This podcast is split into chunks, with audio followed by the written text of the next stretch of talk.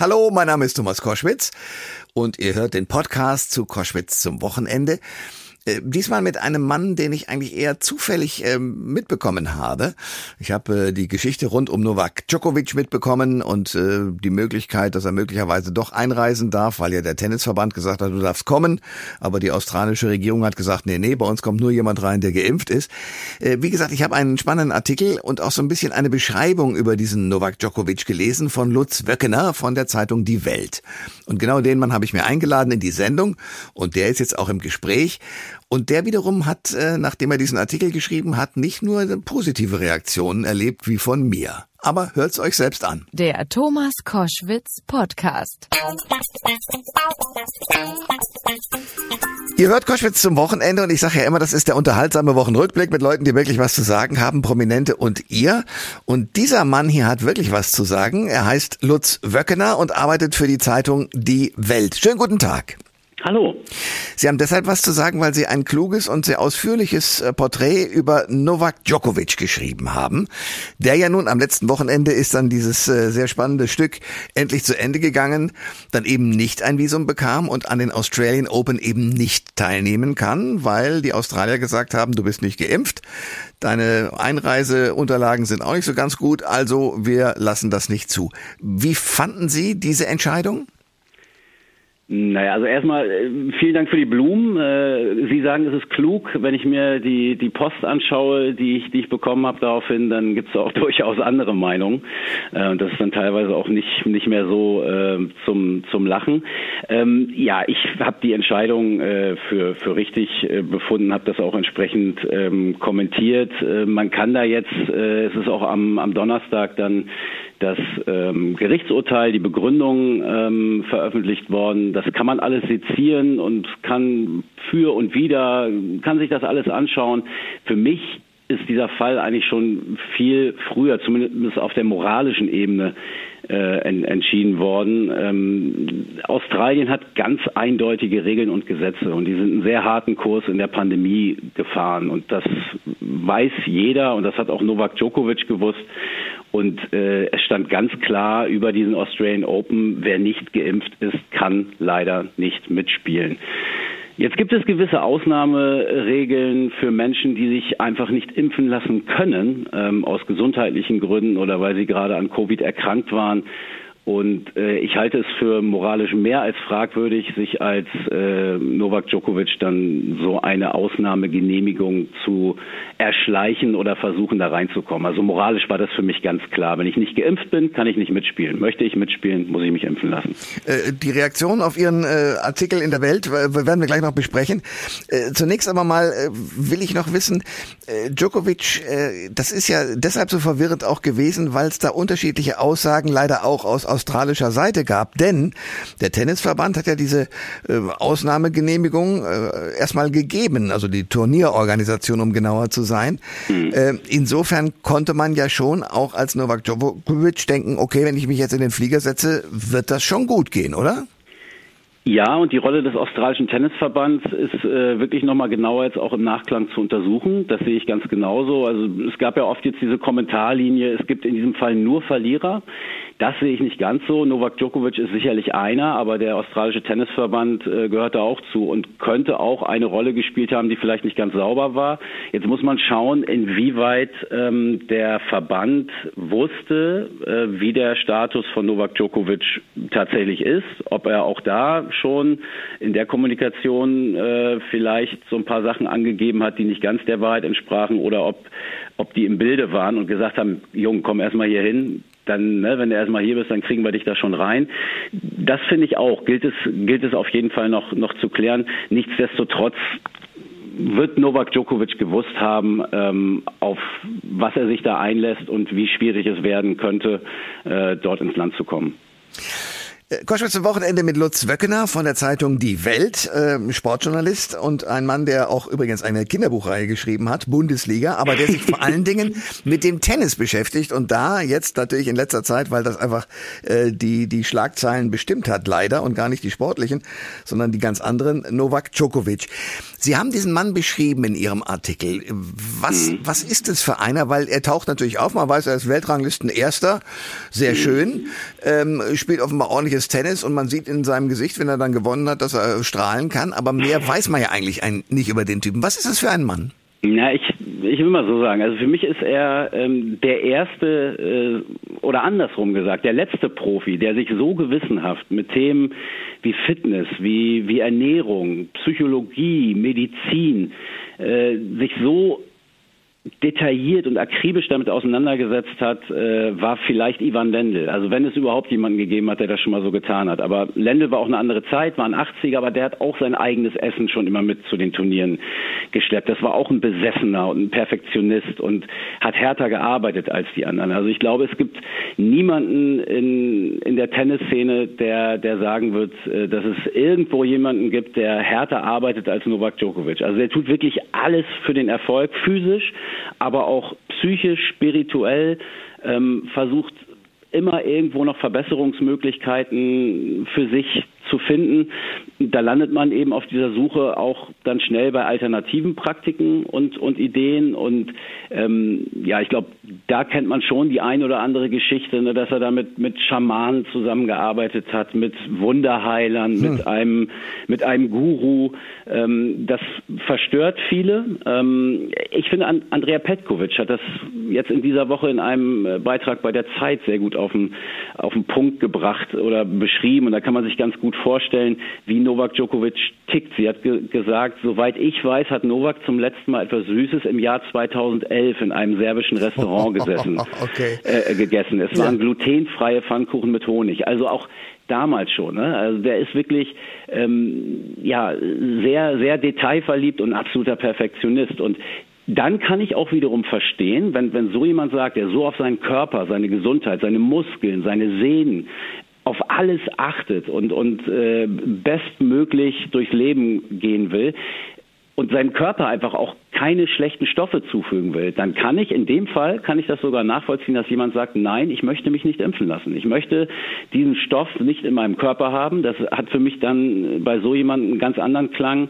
als wenn mir das jemand mit der Zigarette in der Hand äh, ja. und nach einer großen Pommes Mayo sagt, ähm, dann klingt das weniger glaubwürdig. Also äh, das ist jetzt nochmal ein ganz anderes Thema, aber ne, das, das muss man wissen und deswegen kann ich das so akzeptieren, aber er muss genauso das geltende Gesetz und die geltenden Regeln akzeptieren, zumal als Ausländer. Ähm, wenn er denn in Australien Tennis spielen wollte, dann gab es eben nur diese eine Möglichkeit. Ob das gut ist oder nicht, ja, man kann diese Regeln, äh, kann man diskutieren, ähm, aber es gab sie und es gibt sie immer noch und dann muss ich mich daran erstmal halten und mich damit arrangieren. Lutz Wöckener ist bei Koschwitz zum Wochenende Sportjournalist bei der Welt und wir reden über den Fall Novak Djokovic. Erklären Sie mir mal bitte den Vater von Novak Djokovic. naja, das ist, äh, also Tenniseltern stehen ja ohnehin in einem ganz schlechten Ruf. Das geht ja schon in der Jugend los. Äh, insofern, äh, ja, kann das vielleicht gar nicht so unbedingt verwundern. Es hatte schon einen gewissen Unterhaltungswert, wie die Familie oder auch das, das Lager, das Umfeld von Djokovic diesen Fall begleitet haben. Aber also dieser Pathos und diese absurde Prosa, die da äh, aus Serbien in die Welt geschickt wurde, also jemanden zum Freiheitskämpfer äh, zu stilisieren äh, gegen die westliche Welt äh, und dann noch Novak Djokovic äh, an diese Stelle zu setzen, halte ich auch für sehr fragwürdig. Jemand, der 40 Millionen Euro Sponsorengelder von Firmen wie Peugeot, Lacoste, Asics äh, abgreift, in Monaco lebt, äh, also von dieser westlichen Welt nicht nur sich ganz gut nährt, sondern auch alle, die an diesem Tropf noch äh, um ihn drum mit dranhängen. Das halte ich schon für sehr, sehr fragwürdig. Und auch die, die, die Jesus-Vergleiche. Ja. Ähm, eigentlich, eigentlich muss man sagen, er untertreibt. Ne? Also Jesus hatte zu seiner aktiven Zeit zwölf Fans. Da hat Djokovic doch ein bisschen mehr. er hat, ja. er hat, ne, er hat 20 äh, Grand Slam Turniere mehr gewonnen als äh, der Allmächtige und äh, auch eine bessere Rückhand. Hm. Äh, nein, Spaß beiseite. Also das ist schon äh, absurd gewesen und ich glaube nicht, dass es irgendjemanden gibt, der das wirklich äh, ernst nehmen kann. Gut, also den Vater, den, äh, ja, das kann ich noch nachvollziehen. Aber was ist mit dem serbischen Präsidenten, der ja auch äh, Verschwörungsmythen im Kopf hatte, wenn er seine Rede gehalten hat? Naja, er ist Politiker und wenn man weiß, welchen Status Novak Djokovic äh, in, in Serbien genießt, das ist ein Volksheld, da sind wir vielleicht in einigen Ausprägungen wirklich nicht mehr weit entfernt von, von Jesus.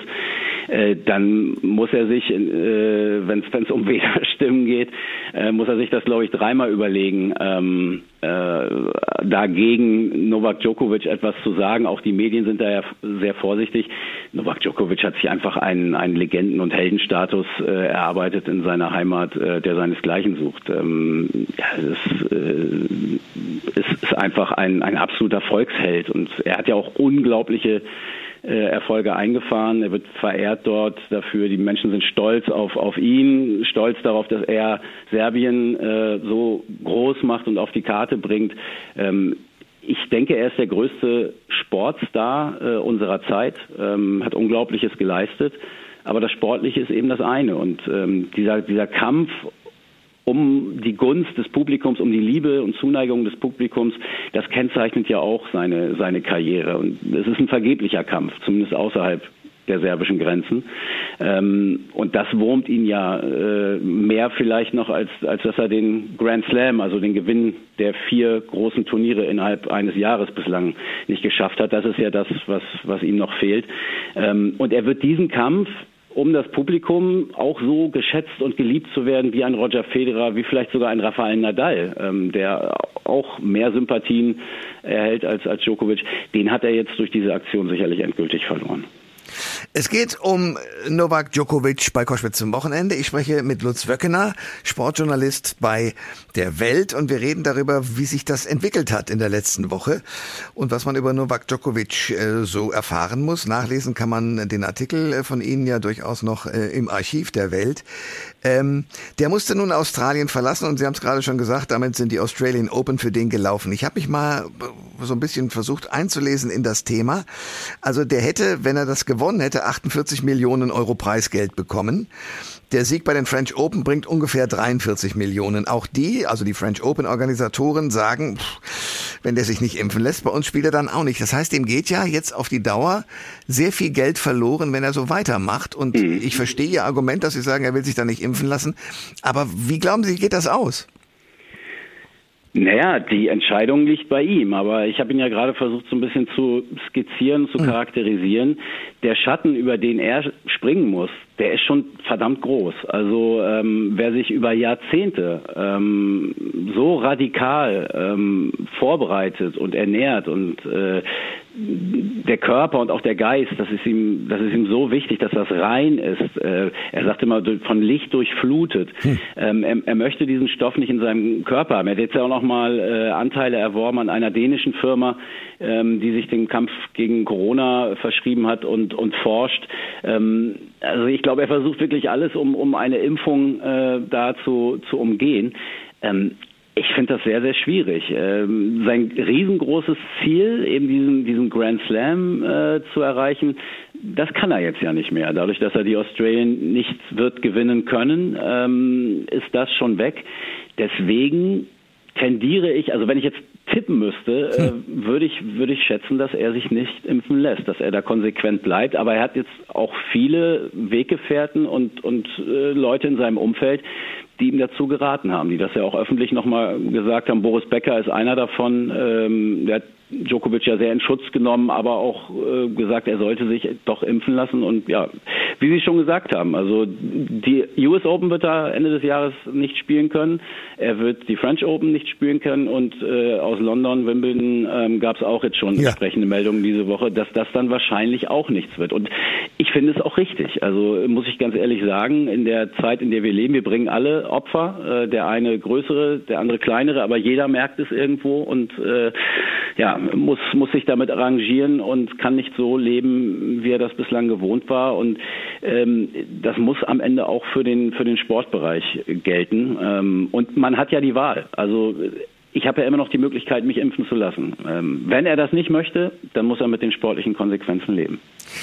Ähm, ein letztes. Sie haben am Anfang gesagt, ich habe, äh, und ich finde den Artikel nach wie vor klug, und jetzt, wenn ich Ihnen zuhöre, sind Sie ja tatsächlich ein sehr guter Kenner von Novak Djokovic.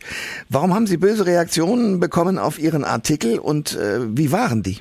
Ja, ich würde jetzt nicht sagen, dass ich ein besonderer Kenner von Djokovic bin. Ne? Also ich verfolge das Tennis schon intensiv und, und lange, aber ich bin jetzt kein kein Biograf oder sowas ja, in, gut, in der ja, Richtung. Ne? Aber, ja. Naja, es ist, also man kennt die Geschichten ja, man hört das, man liest das, äh, dass, dass es da Drohungen gibt gegen Journalisten und äh, ähm, ja, dass, dass böse, dass es da böse Beschimpfungen gibt.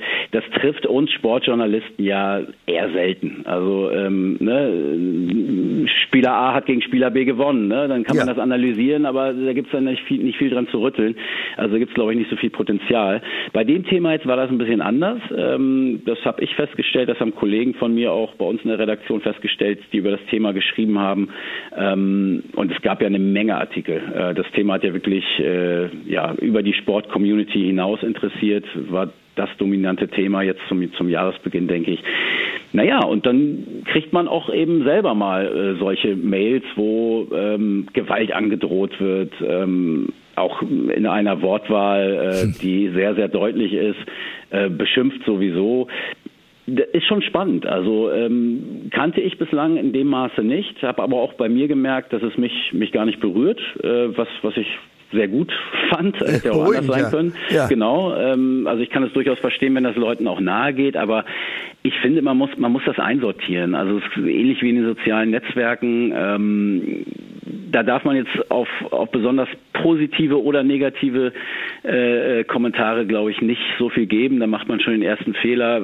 Konstruktive Kritik ist immer willkommen oder das Hinweisen auf Fehlern, äh, auf Fehler, ähm, das ist was anderes. Aber ich frage mich einfach, was, was diese Leute treibt, ähm, die dann auch in ihren Ergüssen, die einen da per Mail erreichen, dann bei Themen landen, wo ich denke, okay, aber da habe ich doch jetzt wirklich überhaupt nichts mit zu tun. Da habe ich doch gar nicht drüber geschrieben und ja. äh, was soll das? Also Wahnsinn, ne? Das wirkt so, als hätte man da irgendwie ein Ventil ein Stück aufgedreht und das kommt jetzt, muss jetzt alles raus und äh, ja, dann nimmt man halt diese diese Kübel, die da ausgeschüttet werden, nimmt man dann halt und äh, ja, ich, ich finde es interessant auf jeden Fall. Es gab auch einige, ähm, denen ich dann geantwortet habe, äh, die jetzt, ich sag mal, in der Wortwahl noch sachlich waren, denn man kann über diese Sache ganz bestimmt diskutieren und äh, man kann auch sicherlich eine andere Meinung haben. Nichtsdestotrotz sollte die Gegenmeinung immer akzeptiert werden und dann versucht werden, mit Argumenten zu widerlegen. Ja, wir sollten versuchen, wieder friedlicher zu werden. Ja. Lutz Wöckener, danke für das Gespräch, äh, Sportjournalist bei der Welt über Novak Djokovic. Einen schönen Tag und nochmal danke. Jo, ich danke für die Einladung. Ciao. Alle Informationen zur Sendung gibt es online auf thomas-koschwitz.de.